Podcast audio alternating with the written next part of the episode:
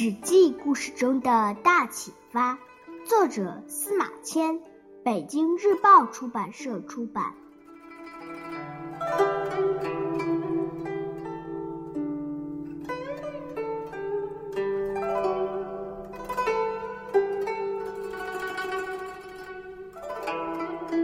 管鲍之交，无忧求受辱。鲍叔不以我为无耻，知我不修小节而耻，功名不显于天下也。生我者父母，知我者鲍子也。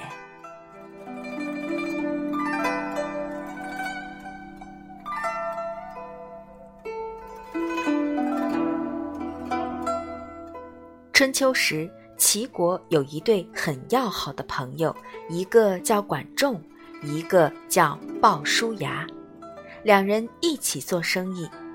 管仲老是占便宜，鲍叔牙一点儿都不介意，因为他知道朋友家里很穷，没办法。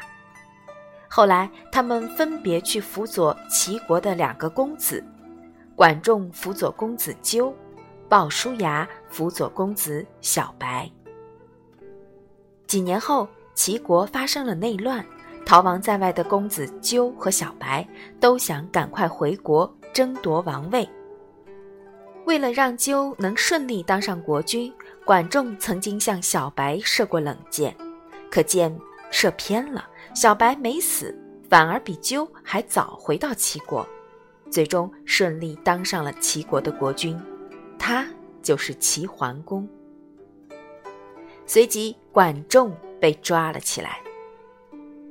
齐桓公想封鲍叔牙为宰相，鲍叔牙却说：“管仲各方面都比我强，应该请他来当宰相。”齐桓公生气地说：“管仲是我的仇人，你居然叫我请他来当宰相？”